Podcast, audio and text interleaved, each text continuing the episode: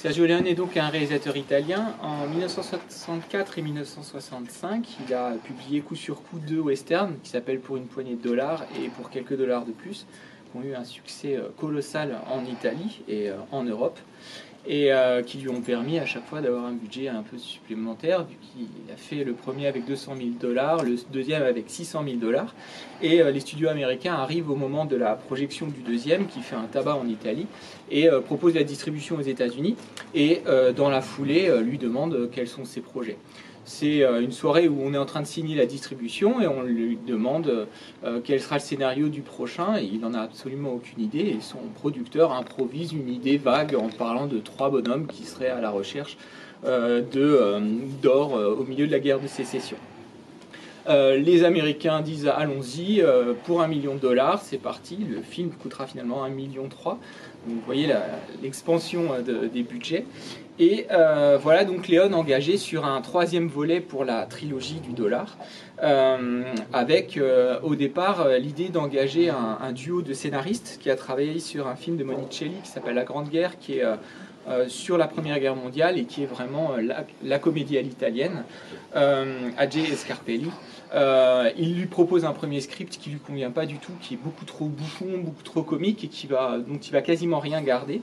Et il va donc euh, engager euh, Sergio Donati qui retravaille avec lui cette idée donc d'un trio et qui va aboutir à un scénario assez ambitieux qui justement propose comme toile de fond la guerre de sécession. et à partir de là, il va donc commencer à, travailler sur la question du casting. Clint Eastwood a donc été engagé hein, sur les deux premiers, il a, il a fait toute la trilogie. Euh, il s'est engagé sans risque pour une poignée de dollars dans la mesure où c'était un film en Italie. À cette époque, il commence à être un peu connu aux États-Unis, mais à la télévision, il a une série qui s'appelle Rawhide, une série de western, dans laquelle il joue un, un cow-boy très lisse, euh, euh, très propre sur lui, très américain. Et euh, il sait que s'il fait un bid en Italie, ça, n'aura aucun impact sur sa carrière hollywoodienne. mais la donne change en 1965 puisque la série en fait s'achève et il n'a plus, il plus de proposition. Et Léon revient avec cette proposition d'un troisième volet il est un peu hésitant dans la mesure où il se rend compte à la lecture du script que euh, la donne a un petit peu changé. Il était euh, l'unique star, euh, le cowboy avec son poncho dans le premier. Il ils étaient deux dans le volume 2, puisque Lee Van Cleef jouait déjà un personnage qui fait équipe avec lui. Et il voit que là, cette fois, ils sont trois, et il se rend compte que le rôle de Tuco, de est quasiment plus important que le sien. donc il y a d'âpres négociations et il finit par accepter en euh, demandant, en exigeant euh, un salaire assez élevé et des parts aussi euh, de recettes sur les bénéfices. Ce qui plaît d'ailleurs pas trop à, Léon et crée déjà les conditions qui font que ce sera leur, dernière collaboration. Pour les autres rôles, au départ, pour le personnage de Angel Eyes, Léon pense à Charles Bronson, avec qui il a toujours voulu travailler, mais qui à ce moment-là est pris euh, donc il devra attendre le film suivant puisqu'il jouera un rôle immémorable dans Il était une fois dans l'Ouest. Et donc il décide de refaire appel à Lee Van Cleef, dont il a vraiment relancé la carrière, euh, notamment pour le, volet précédent. Et euh, Lee est assez amusé de jouer ce rôle de contre-emploi complet par rapport au précédent film où il jouait voilà, une espèce de bon vengeur et un homme de grand talent, mais du côté clairement du bien. Euh, en ce qui concerne Eli Wallach, donc qui joue Tuco, euh, Léon l'a repéré dans euh, Les Sept Mercenaires et il apprécie beaucoup l'aspect un peu bouffon de ce personnage, et notamment la scène où euh, il fait mine de euh, tirer sur euh, des enfants avec la main dans un train. Et c'est sur la foi de cette seule scène qu'il décide de l'engager. le courant passe très bien entre Sergio Leone et Tuco, enfin Eli Wallach. Et Eli Wallach va faire beaucoup de propositions. Hein. c'est lui qui propose toute la garde-robe, c'est lui qui invente ce ce fameux signe de croix très fantaisiste. Et donc, euh, il y a une alchimie qui fait qu'il euh, y a énormément de discussions et qu'ils euh, arrivent en plus tous les deux à se débrouiller un petit peu en français parce que Sergio Leone parle pratiquement pas l'anglais. Et donc, il y a une communication qui, peut se faire un peu sur le plateau. Donc, le tournage se tourne majoritairement en Espagne. Hein. il n'y a absolument aucune scène américaine dans le film sur le territoire américain.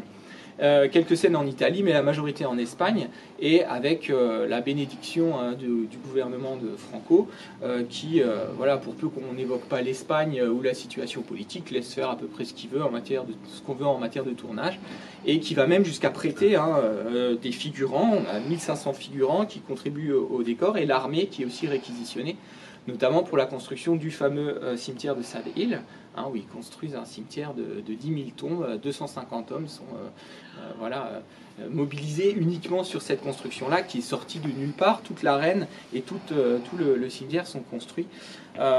et il y a donc un très grand sens du détail. Maintenant que Sergio Leone a les moyens, euh, il va se faire plaisir en matière de reconstitution et il est extrêmement exigeant. Il y, a, une fameuse anecdote sur le tournage qui est celle du détail de l'éperon, la scène où il y a l'éperon.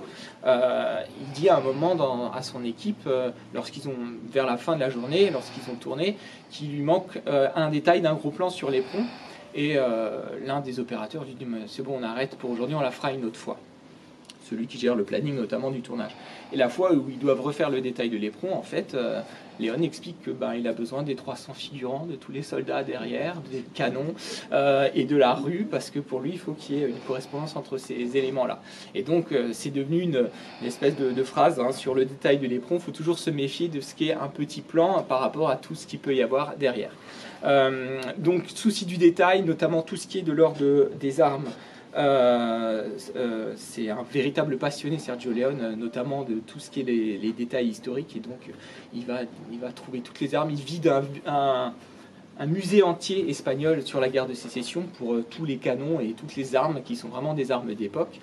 Et la scène où Tuco essaye les, pistolets hein, chez l'armurier est une scène qui est totalement improvisée. Voilà, que lui dit Moi, j'y connais rien. Il non, mais tu tu te débrouilles. Et on voit le talent justement de, l'acteur qui, hein, par la manière dont il manipule les armes, dont il écoute les cliquetis, vous donne l'impression d'être un expert alors qu'en fait il y connaissait strictement rien. Autre petit détail hein, qui a beaucoup plu à Sergio Leone, le squelette qu'on voit dans la, tombe d'Archtenton à, la fin est un squelette qui a été prêté par une femme espagnole dont la mère était actrice et qui voulait qu'elle joue encore après sa mort et qui donc louait à qui voulait le squelette de sa mère. Et, euh, et donc elle était heureuse de pouvoir figurer dans, ce, dans ce, film. Et voilà.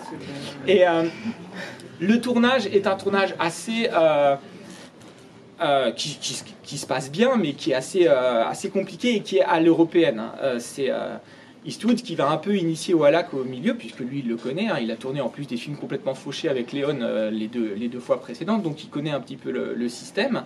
Et effectivement, c'est un tournage euh, compliqué euh, pour des acteurs américains habitués à un certain standing.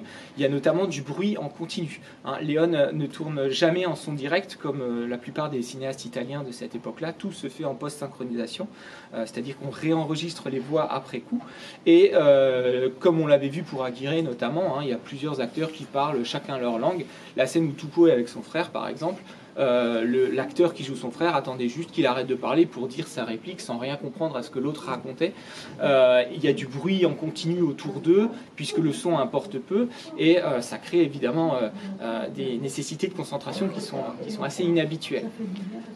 et le, film, donc, euh, le, tournage se déroule, euh, se déroule plutôt bien. Euh, il y a certaines conditions, par exemple, Lee Van Cleef et Eli Wallach ne savent absolument pas monter à cheval. Et donc, en fait, ils partagent le même cheval dans le film, qui est un cheval extrêmement dressé. On le voit d'ailleurs hein, quand Lee Van Cleef arrive la première fois, la manière dont le cheval s'arrête, on, voit vraiment que c'est un cheval limite qui fait du cirque, en fait, hein, tellement il est prudent dans ses pas, etc. Et, euh, euh, on leur ménage quelques petites surprises. Par exemple, la, scène où euh, le chien déboule dans le, cimetière. Il n'était absolument pas au courant. Hein, Léon ne lui a pas dit. Il a balancé un chien comme ça. Et la, scène de la, réaction de surprise de voilà qui est, complètement authentique. Donc il y avait quelques éléments comme ça qui n'étaient pas à l'écriture. C'est d'ailleurs ce que dit Eastwood concernant les tournages avec Léon. Il dit que il y a toujours trois scénarios dans, un film avec Léon. Il y a le scénario sur lequel l'acteur signe, le scénario qu'on développe durant le tournage, et ensuite le scénario de la post-synchronisation qui lui aussi va être modifié. C'est-à-dire qu'ils peuvent dire des euh, phrases qui ne seront pas celles sur lesquelles ils devront se doubler eux-mêmes après coup. Ce qui complique évidemment beaucoup la donne et qui, modifie pas mal le film en cours de route. Donc le, film est aussi émaillé d'un certain nombre d'accidents.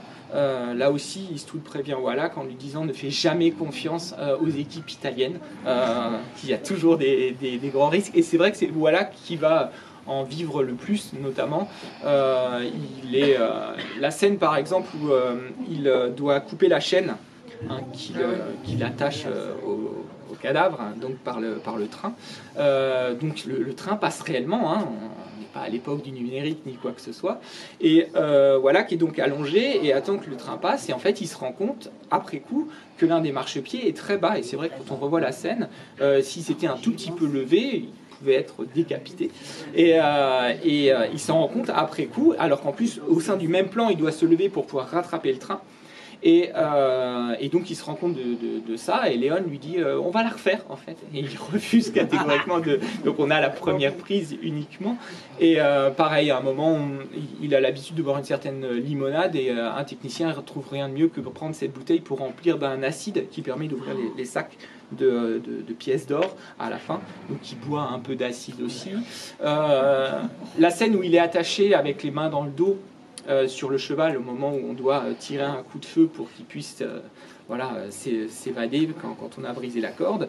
Il demande à l'équipe de mettre euh, du coton dans les oreilles du cheval pour qu'il soit pas trop effrayé. Tout le monde dit mais non, ça, va fonctionner. Et le cheval course effectivement très effrayé par le coup de feu et donc il va se retrouver pendant plus d'un kilomètre euh, attaché les mains dans le dos sur un cheval au galop sans que personne puisse le rattraper. Il doit attendre lui tout seul qu'il s'arrête. Donc voilà, on a tout un tas d'éléments comme ça.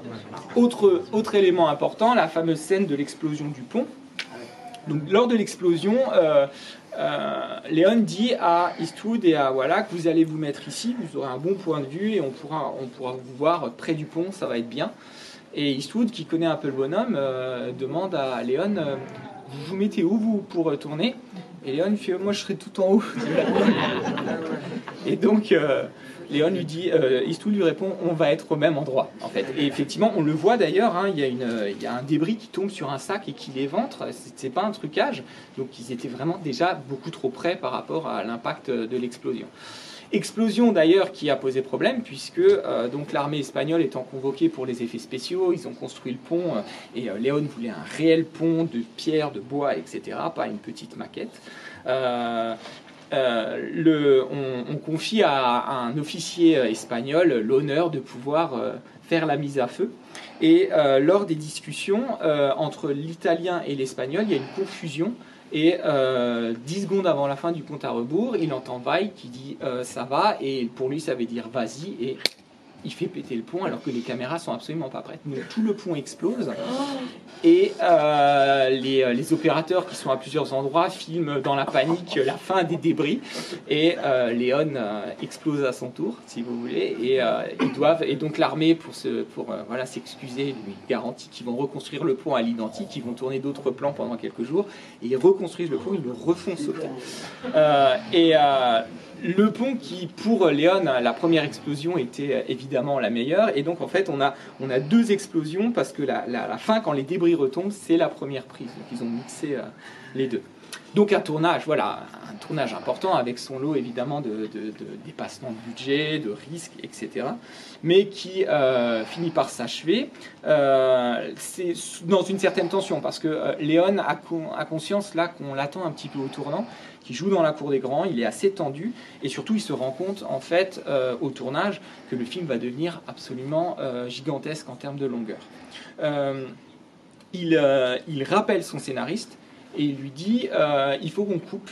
il faut qu'on coupe le, scénario même au niveau du tournage pour pouvoir voir comment on peut un peu réduire. Et donc, ils vont retourner, euh, ils vont couper et s'imaginer comment réécrire en post-synchronisation certaines scènes. La scène où euh, Lee Van Cleef parle avec le Kujat, par exemple, elle a été entièrement réécrite de manière à résumer des scènes qu'on n'avait pas pu voir, notamment tout ce qui se passe concernant ce convoi, etc. Donc il y a des scènes comme ça qui sont, qui sont réaménagées, réécrites euh, et qui permettent voilà, de, de, de, sabrer un peu dans, ce film qui est devenu trop long. Le premier montage fait 4 heures. Euh, alors que euh, le studio a exigé un film de 2 heures. Il arrive à descendre à 3 heures. le premier montage qui sera monté à Rome à la première en 1966 et les studios américains vont encore sacrément couper pour descendre donc de 180 à 140 minutes, soit 2h20. Il s'avère que ce soir, on m'avait annoncé que vous verriez la version de 2h40. Vous avez en fait vu la version de 3h vous en êtes peut-être rendu compte.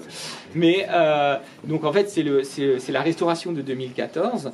Et, euh, et donc vous avez euh, le montage tel qu'il avait été voulu par Sergio Leone en 1966 en Italie, alors qu'ensuite on avait la plupart du temps, nous dans les copies, on avait la version américaine. Donc il y a un certain nombre d'ajouts, l'armurerie notamment, et toute la scène où Tuco va chercher ses comparses qui permet d'expliquer pourquoi euh, est avec trois hommes dans la fameuse scène de l'éperon. Sinon, on ne savait pas d'où ils sortaient, hein, ces hommes-là, donc c'est une scène qui permet de, remettre en place euh, un petit peu certaines ellipses du, montage américain. Le film euh, est un très grand succès. la même année, en fait, Sergio Leone, enfin le distributeur américain, va sortir toute la trilogie aux États-Unis donc euh, pour une poignée de dollars, pour quelques dollars de plus, et le bon, la brutalité et le truand, qu'ils vont appeler la trilogie de l'homme sans nom, ce qui est une invention marketing parce qu'en réalité il a des noms, hein. là il s'appelle Blondin, euh, il, a, il a Manco dans un autre, il a à chaque fois des surnoms, il n'a pas un vrai nom comme peuvent l'avoir d'autres personnages, mais en tout cas ils vont vraiment vendre ce personnage de Clint Eastwood et, ça va très bien fonctionner. Euh, la, relation est quand même assez tendue avec, avec Eastwood. Hein, Eastwood euh, arrive notamment avec le script original lors des séances de post-synchronisation, en voulant euh, lire précisément les répliques sur lesquelles il a été engagé, ce qui évidemment ne fonctionne pas du tout par rapport à toute la réécriture qui a été prévue. Et euh, Sergio Leone annonce à la presse italienne, hein, il a tourné trois ans consécutifs, trois films, trois westerns, qu'il en a fini avec le western. Et d'ailleurs, le film, en réalité, Le Bon, la Brute Truand, est un préquel aux deux autres, vous voyez qu'au moment où il donne euh, euh, le cigare à l'homme mourant, il trouve le fameux poncho. Et en fait, ce poncho, c'est son déguisement dans les deux premiers volets. Et euh, la guerre de sécession se passe avant les deux premiers volets. Donc pour Léon, c'est une façon clairement de boucler la boucle. Hein. Après, il va revenir, si vous voulez, au numéro 1, et la trilogie est refermée sur elle-même, il va pouvoir passer à autre chose. Il estime en avoir fini avec le western, et il a déjà un projet qui commence à mûrir, et qui est Il était une fois en Amérique mais ça va pas du tout se faire aussi vite que ça. Il va devoir attendre 20 ans pour le faire. Et euh, à son arrivée réellement en Amérique, on va lui imposer de refaire un western parce qu'on aime beaucoup ce qu'il fait. Et ce sera Il était une fois dans l'Ouest qu'on euh, projettera l'année prochaine euh, pour avoir un, un, cycle un peu sur Sergio Leone. Donc, on est évidemment ici face à un western. Hein, euh, on a tout le code euh, du genre et le code qui était déjà présent dans les précédents westerns, même si c'est un western par un, un Européen, j'aurai l'occasion de, revenir sur ces spécificités, mais on va retrouver hein, des éléments qui sont euh, consécutifs, qui sont euh, vraiment, euh, qui, participent à toute une mythologie. Vous avez les duels, vous avez des, hommes patibulaires, vous avez aussi un rapport évidemment à la loi, on est toujours face à des hors-la-loi, et une expansion de tout ce qui s'est fait dans les films précédents. Hein, le, premier volet de la trilogie durait 1h30, le deuxième 2h10, 2h15, et puis là on arrive à 3h, et tout est de l'ordre de l'expansion. Par exemple, le duel final, à 3, hein, est une reprise plus large du duel final de pour euh, quelques dollars de plus, on a déjà une arène, on a déjà trois personnages, même si c'est un duel à deux, et on a même ce, thème musical qui revient hein, dans, cette partie. On a vraiment euh, cette petite musique qui, est euh, celle de la montre à gousset qu'on retrouve du médaillon, et évidemment d'une manière plus symphonique ici. Mais la grande nouveauté par rapport au western, c'est justement l'irruption de l'histoire. Léon, avec le budget qu'il a, a envie de faire un film à grand spectacle. Et on voit clairement comment le film progressivement va devenir de plus en plus ambitieux hein, à mesure que le récit avance. Et on a des modèles euh, comme euh, David Lean par exemple avec le pont de la rivière Kwai. Hein, on peut faire quelques parallèles dans, cette euh, voilà, on a de grandes, de grandes foules de figurants, une reconstitution extrêmement ambitieuse et, et cette volonté hein, de faire interagir le récit avec l'histoire, la grande histoire avec un grand H, et une interaction constante qui est assez amusante dans la mesure où les personnages hein, sont euh, sur cette toile de fond qui est la guerre de sécession, et à chaque fois, euh, des événements de cette guerre vont accélérer ou modifier la trajectoire de leur destinée. Euh, le nombre de fois où on a des personnages qui sont sauvés, hein, vous avez l'irruption d'un chariot qui fait que l'un n'est pas exécuté, vous avez l'irruption d'un boulet de canon qui fait que l'autre n'est pas pendu, etc. À chaque fois, on joue avec cette malice et c'est des espèces de Deus ex machina qui viennent directement de l'histoire, en fait. Euh, cette histoire aussi, euh, Léon l'a voulu la plus documentée possible. Je vous parlais de son obsession des détails et de la reconstitution. Il travaille beaucoup avec des archives et notamment un livre de photographie de l'époque. Hein, on, le voit vraiment sur le plateau euh, où il compare des photos euh, et il, essaye vraiment de reconstituer des images d'époque pour euh, coller le plus possible à cette réalité. Ce qui est assez intéressant hein, de voir justement un Européen obsédé par une reconstitution la plus fidèle d'une histoire qui en réalité n'est pas la sienne. Et le rapport de Léon à l'Amérique, c'est vraiment sujet en soi, hein, puisqu'il ne cessera de l'aborder dans tous les films qui suivront jusqu'à la somme qui est Il était une fois en Amérique, justement. Euh, et certaines scènes qu'on voit, par exemple, quand vous voyez euh, l'homme qui doit euh, porter lui-même son cercueil avant d'être exécuté, ça, ce sont des scènes qui ont été vraiment relatées dans les livres d'histoire. De la même façon, l'homme attaché devant le train, hein, avec une inscription, ça, c'est aussi des clichés qu'il a trouvés. Toutes les armes, les canons, les wagons canons, tout ça existait aussi réellement. Mais Léon a un rapport particulier à l'histoire.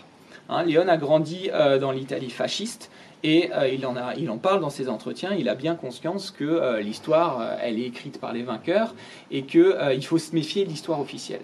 Ce qui aussi explique un très grand travail de recherche. Hein. il va notamment aux États-Unis, il fait un grand travail de, documentation et il fait sortir des livres de la bibliothèque du Congrès qu'il estime avoir été le premier à faire sortir, et surtout, il ne veut absolument pas de cette version qui hein, nous montrerait un Nord qui serait euh, humaniste, progressiste contre des aristocrates esclavagistes dans le Sud, et il a vraiment envie de montrer euh, euh, une histoire officieuse qu'on a tendance à cacher, d'où ce fameux camp de concentration euh, nordiste dans lequel on pratique la torture, dans lequel on dépouille les cadavres euh, et les, gens, etc. Donc ça, pour lui, c'est important justement d'avoir ce regard, ce recul, et de ce point de vue-là, sa position d'Européen l'aide à regarder l'histoire avec une certaine lucidité, si vous voulez.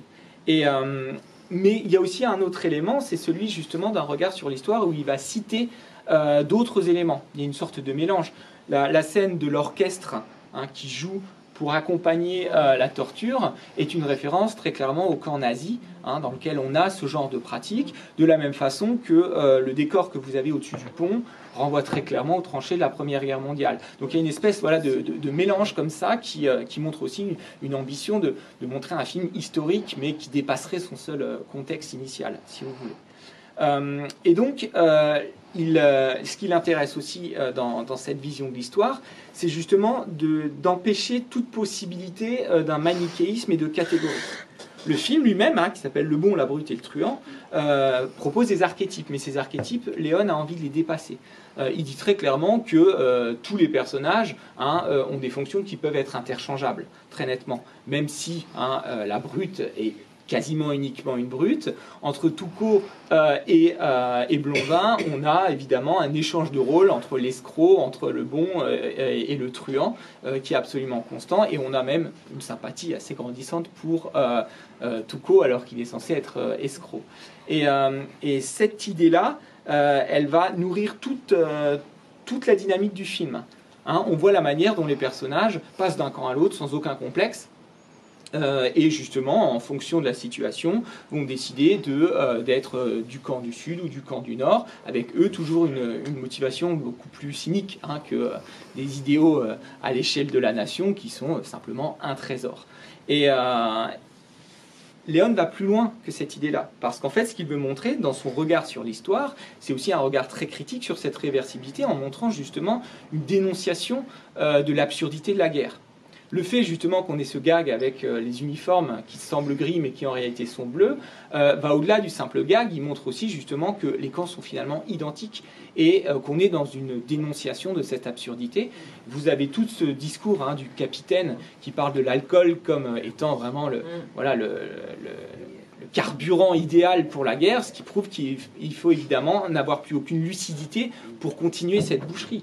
Et toutes les scènes où on voit justement ces charniers, euh, euh, ces, estropiés, etc., sont des scènes assez longues et euh, qui n'ont pas seulement pour vocation de mettre en place un décor. Il y a aussi un regard de Léon sur la barbarie hein, qu'il a connue, qu'il a côtoyé aussi lui en Europe dans un autre contexte, mais dont, dont il a aussi envie de parler. Et paradoxalement, les personnages, si vous regardez, sont des spectateurs de plus en plus attentifs et même juges de ce qui se passe ils ont, une espèce de loge au-dessus de ce pont, au-dessus de cette situation. Ils regardent cette guerre avec un grand recul. Et c'est l'une des seules fois où finalement Blondin dit une phrase substantielle en disant J'ai jamais vu un tel gâchis d'homme. Euh, et euh, la scène où justement il donne une dernière bouffée de cigare à un mourant fait de lui un personnage subitement une sorte de piéta improvisé comme ça qui l'humanise tandis que justement le background lui reste complètement dénué d'humanité. Donc on a quand même aussi euh, un, discours, euh, euh, une certaine forme d'idéologie dans le film. évidemment, l'autre grand, thème, enfin l'autre grand élément important, c'est celui de la musique. Hein. donc Ennio Morricone est un compositeur aussi italien. Il s'avère qu'il était en classe primaire avec Sergio Leone, qui ne s'en souvenait absolument pas. Le studio les a réunis pour le premier film donc euh, pour, euh, pour une poignée de dollars. Et c'est euh, Morricone qui lui rappelle. Ils travaillent ensemble, ça se passe très bien. Et pour, pour Le Bon, la Brute et le Truand, il peut s'offrir le luxe de faire écrire la partition avant le tournage. ce qui lui permet de savoir exactement quelle musique ira sur les séquences qu'il va filmer. Il, il, explique qu'il diffuse la musique sur le plateau. C'est pas exactement clair parce que Eastwood, par exemple, pense, ne s'en souvient pas. Euh, d'autres acteurs disent que ça les aidait beaucoup. ce qui est sûr, c'est qu'ils filment des scènes en connaissant toute la partition, particulièrement pour les deux dernières. Hein, la scène où Tuco arrive dans euh, le cimetière, le morceau Ecstasy of Gold, qui est extrêmement particulier et qui est complètement synchrone avec tous ces mouvements, hein, ces travelling à 360 degrés, et évidemment euh, le duel à 3, où là on a une partition qui conditionne entièrement le montage le fameux euh, motif euh, est euh, lié à la première scène qu'on entend, où on entend dans ce silence un cri d'un coyote. Hein, et c'est ce qui deviendra le motif du film. Donc le aïe comme ça vient de ce cri de coyote qu'on entend à plusieurs reprises en fait. Hein. si vous réécoutez la bande, c'est absolument limpide.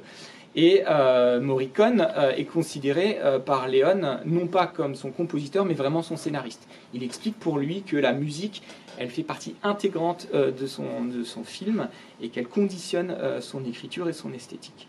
Et c'est une musique qui va avoir évidemment un, succès absolument colossal et qui est très clairement le quatrième personnage hein, de ce duel à trois euh, à la fin. Donc pour terminer, hein, qu'est-ce qui fait que le western est ce fameux western spaghetti qui est une, une appellation péjorative de la presse américaine au moment de l'arrivée de Sergio Leone sur le, sur le marché du film américain euh, plusieurs choses. La première, euh, c'est celle d'une volonté d'un pas de côté par rapport à la codification hollywoodienne traditionnelle. Euh, il y a vraiment des codes qui sont mis en place et Léon joue toujours à briser un peu les attentes et à jouer un petit peu, si vous voulez, au sale gosse dans ses citations. c'est ce que fait aujourd'hui, par exemple, Tarantino, qui est vraiment le digne héritier hein, de Léon de ce point de vue-là. C'est un immense cinéphile qui digère et puis qui repropose à sa sauce. Euh, toute la scène d'ouverture montre cette idée-là. Vous avez un paysage et subitement vous avez ce personnage qui déboule comme ça en très gros plan hein, et qui casse complètement la dynamique habituelle. Pour ceux qui étaient là quand on avait projeté La prisonnière du désert, vous vous souvenez d'une superbe entrée hein, au loin de John Wayne qui arrive de loin et qui prend son temps pour occuper l'espace et montrer sa figure du héros. Là, on a un personnage grotesque qui vient euh, casser euh, complètement la dynamique du plan et une trogne ensuite pas possible. Et ça, on en a tout un, toute une galerie dans le film et c'est le cas dans tous les films de Léon. Et, euh, et, on joue avec ça. De la même façon, hein, on voit deux personnages qui arrivent de manière frontale pour un duel qu'on pense être entre eux, alors qu'en réalité, on va proposer une démarche hein, perpendiculaire, et en plus, vous avez Touko qui crève l'écran dans un endroit où on ne l'attend pas. Et ça, c'est un élément qu'on va retrouver dans le film en continu, et dans tous les films de Léon, qui est celui de l'irruption, de la surprise. On est dans des films lents, hein, dans des films longs, et pourtant dans lesquels on sait qu'à chaque moment dans le plan peut surgir quelque chose ça va être des armes très régulièrement, qui sont évidemment pas à l'endroit où on les attendait, hein, qui peuvent sortir d'une baignoire, qui peuvent arriver d'un côté du plan, ou euh, évidemment les pelles, par exemple, hein, qui euh, débarquent comme ça, et euh, le fait qu'on est, on est dans une ambiance qui est proche du cartoon en réalité. Si vous regardez, les personnages, ils sont en, en état de mort imminente à peu près toutes les 10 minutes. Euh, et ils sont sauvés de manière complètement euh, grotesque. Et euh, le mélange hein, des genres chez, chez Léon est très important. On a beaucoup de comédie, mais on a aussi un aspect épique, on a aussi un aspect pathétique, hein, la scène notamment entre Tuco et son frère, qui est d'ailleurs le seul moment où on va réellement étoffer un personnage, et ça, Eastwood le sentait, hein. lui, lui reste cet homme mystérieux sans nom qui vient et qui repart, alors que Tuco, lui, il a eu il, est devenu un réel personnage. Et dans la, suite de la filmographie de Léon, on verra justement des personnages qui vont de plus en plus avoir un passé, qui vont de plus en plus être incarnés, avoir une, réelle présence. Et, euh, donc cet, effet de surprise va permettre justement au film de toujours nous mettre sur le qui-vive. Euh, et, en plus avec cette idée d'une expansion où euh, désormais hein, les duels se font dans des rues qui sont complètement bombardées. Et non seulement il faut craindre euh, les balles d'un revolver, mais aussi un canon qui peut débouler du ciel. Et on regarde hein, les gens qui tombent du ciel aussi. Donc il y a quelque chose qui, est de l'ordre vraiment aussi du, grotesque. Et ce mélange justement entre les genres permet quelque chose de picaresque hein, avec des images qui sont complètement poétiques et presque surréaliste. Euh, je vous rappelle Touko avec son ombrelle rose, par exemple. Hein, c'est vraiment quelque chose d'assez extraordinaire qu'on ne peut absolument pas imaginer dans le western américain, par exemple. Euh, et euh, le dernier élément, évidemment, qui est propre à l'esthétique de Sergio Leone, c'est celui de la dilatation. La manière dont on va étirer le temps au maximum. Hein. Toute l'exposition, si vous regardez, jusqu'à ce qu'on ait le nom du bon avec cette image qui se fige, qui s'arrête, dure 25 minutes. Et euh, pendant 25 minutes, on ne nous a pas encore présenté tous les personnages. Et c'est assez intéressant parce qu'on se rend compte que euh, Léon maintient l'artificialité de son récit. C'est-à-dire qu'en arrêtant de nouveau, et il le refait à la fin, il vous montre qu'il vous raconte une histoire, il vous montre que ce qui l'intéresse, lui, c'est euh, justement le jeu sur la forme. Et on le voit aussi dans sa façon d'étirer le temps les longs silences, toute la première, euh, la première ouverture avec euh, Tuco et avec euh, Angel Eyes, hein, la manière dont Angel Eyes mange face à ce type qui a compris dès le début qu'il est un mort en sursis et qui va parler beaucoup pour combler ce silence qui devient extrêmement angoissant. et puis vous avez aussi ce, cette combinaison d'un récit Hein, euh, qui fonctionne par montage alterné, qu'on retrouve à, plusieurs moments. Vous avez la scène de l'éperon, par exemple, ce qui se passe à l'intérieur, ce qui se passe à l'extérieur. Vous avez la scène de la torture. Et en réalité, ces éléments de structure euh, montrent la manière dont le film entier est construit. C'est-à-dire qu'on a une série hein, de récits alternés qui convergent vers cette fameuse cérémonie finale. Et, euh, et, cette cérémonie finale, c'est une espèce voilà, d'explosion et même, je dirais, de récompense de l'attente du spectateur, Hein, euh, d'autant que ça fait partie des films que tout le monde revoit.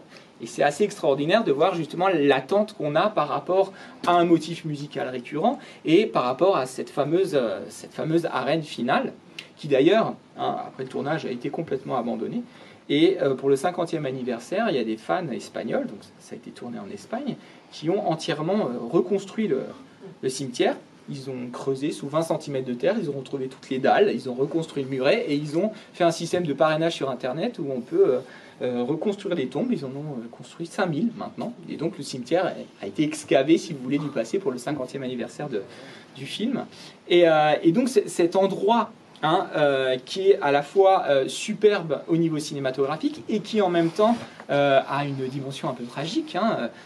Léon disait clairement qu'il voulait que les morts soient les spectateurs de ce duel final. Donc l'histoire, elle est encore là, hein, dans ces tombes toutes fraîches. Et, et, et, cette façon qu'on a de faire converger, de faire monter une tension jusqu'à cette décharge finale, cette espèce de catharsis esthétique, c'est là que se résume tout le projet de Léon. Hein, Léon euh, citait euh, régulièrement euh, John Ford qui disait les meilleurs films sont ceux qui ont des scènes d'action longues et des dialogues brefs. Ça résume parfaitement la, manière dont, dont Léon fonctionne.